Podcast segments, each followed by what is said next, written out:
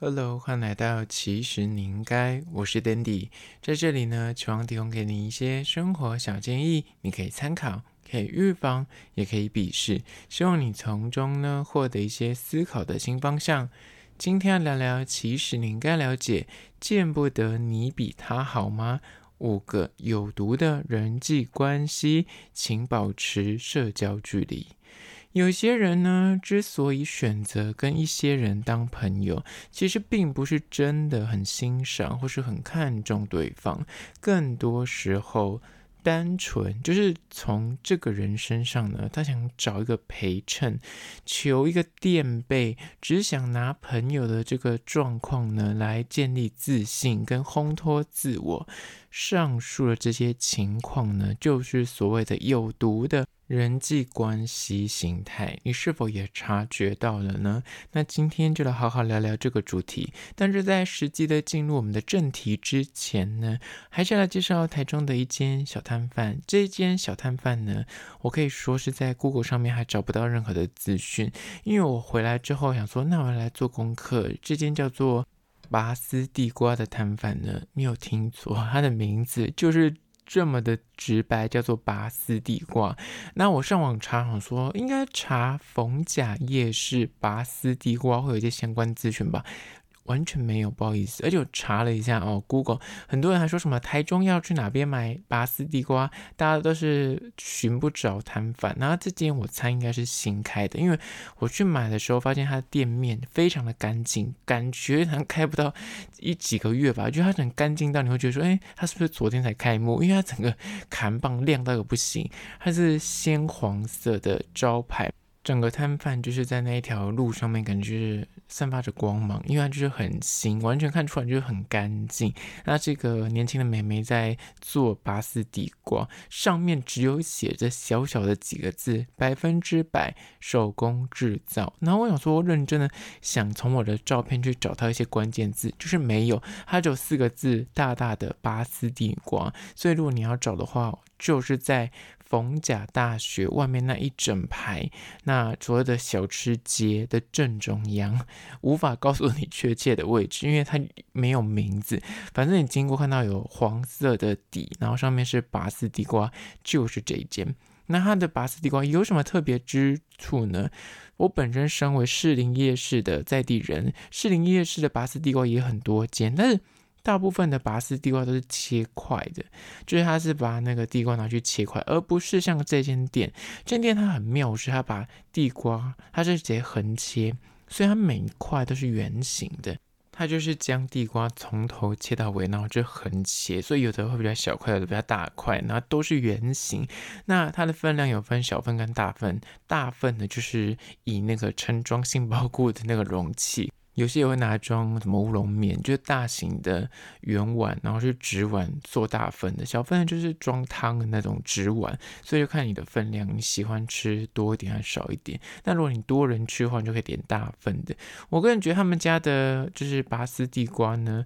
如果你刚出炉就吃，你就觉得哦好黏，因为它的地瓜很新鲜，没有错，你可以吃到地瓜的香气，但是。因为它刚出炉，它只会放在那个竹篮里面一阵子，就把它夹到你的碗里面了。所以如果你一拿到手就立刻吃，很容易那个上面的那个拔丝就会粘在你牙齿上。那我会建议你，如果你买着回家再吃，它冷掉一点之后就比较不会这么粘，但它的口感是好吃的。我个人觉得蛮厉害的，有别于在其他店面吃的那个拔丝地瓜都是先做好放在那边，已经不知道放多久。但他们家真的就是生意很好，就是一出炉大家就买走，一出炉大家就买走。我觉得非常的新鲜。那如果你本身喜欢吃拔丝地瓜的朋友，去逢甲夜市可以去吃吃看，尝尝鲜。今天叫做 拔丝地瓜的摊贩呢，我有拍影片，请大家去 IG 搜寻，其实你应该按赞追踪起来。好了，回到今天的主题，见不得你比他好。五个有毒的人际关系，第一点就是呢，无法看到你的日子过得比他还要好。你知道，当你工作就是升职啊、加薪啊。谈感情也遇到对的人，然后你的幸福有着落了，人生在此时，诶，也遇到一个很棒的机遇哦，让你事业很顺遂，之余是做什么事情都一炮而红。平常那个所谓的有毒的人际关系的朋友呢，他跟你就是相安无事，但是遇到这个状况，就是你各方面感觉，诶，怎么日子过得越来越好了，各方面都有在进步，他就会开始羡慕、嫉妒、恨。不仅无法就是打从心里的以朋友的立场来为你开心，反而还会眼红你过上了好日子，他那个心态就会不平衡，比较心很重，那无法忍住他身边的朋友，既然他的薪水头衔比我好，他用的车买的房比我还优，他的男朋友女朋友比我帅还比我美，你懂吗？就会那种自觉屈辱，他就没有办法。忍受自己的朋友竟然过得比他好的日子，竟然用的东西比他高级，竟然头衔比他好，薪水比他高，就这种就是会看别人把康卡。但是真的就是好的朋友，应该是会由衷的希望自己的朋友过得比自己好也没关系，你不会因为这样子而那内心不平衡，你也会知道说哦，他开心我开心。但是这种有毒的人际关系的朋友呢，他。就是无法看到你过得比他好，而这是第一点。接下来第二点，关于说见不得你比他好，五个有毒的人际关系。二就是嫉妒你赢过他，或是你拥有的比他更多。延续第一点，以前他就是看到你，就是你在后面追赶他，他已经习惯了，他永远就是当你们这一群人的头，他永远都是第一名。那这时候呢，他可以跟你好好的和平共处。但一旦就刚刚讲的，你方方面面开始有一个领域超越他了，比方刚刚说的，你可能诶买房了，抢先他买房，抢先他买车，或是你可能最近换工作、转职、升迁，得到一个很好的呃工作的头衔也好，或是你的薪资福利现在超越他了。或者是你可能在生活中遇到一个很不错的机会，可能创业啊，或者感情上面遇到一个不错的对象，他就会开始冷嘲热讽，然后刻意的诶言语贬低，就会他们酸你一下，说你是运气很好啊，就是把你一切的成功归因于说啊你的是因为你机运到了。你都没有努力啊，是有贵人拉拔，像我就是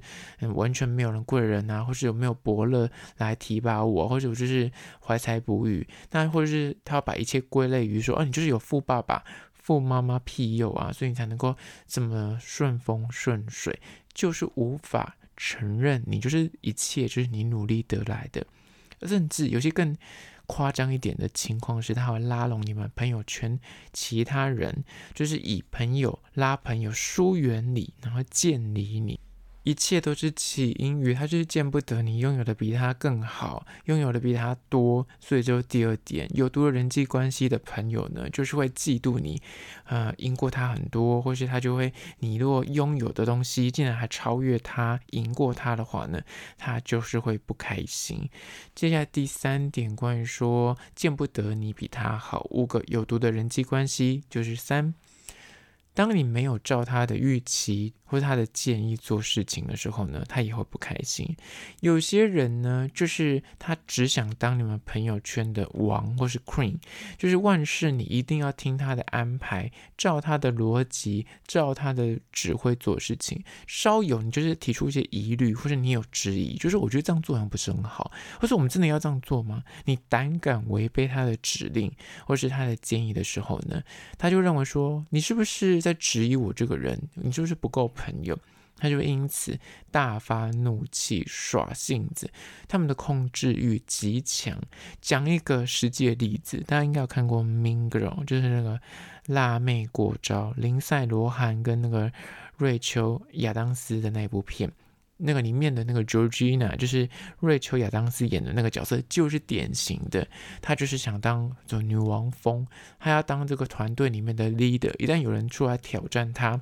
或是这个团体里面冒出个新秀，他就是会用各种方法来打压对方，他一定要抢得话语权跟所谓的权威的制高点，这种控制欲极强的。团体里面的女王蜂呢，她就是连你的生活大小事都要管，就像是那部电影里面一样，她就要求说，我们礼拜三就是要穿粉红色，我们就是要穿裙子，不能够穿别的东西，就是她什么事情都要介入，她连你交友的状况，你的男朋友、女朋友选谁，她都要参与卡，或是你的工作，呃，你的比方说人脉，你跟谁当朋友，她都要介入。你若不照她的指示，或是照她的期望行事，她就会不开心，然后她就会数落你，她。会把你贬到一文不值，甚至吵到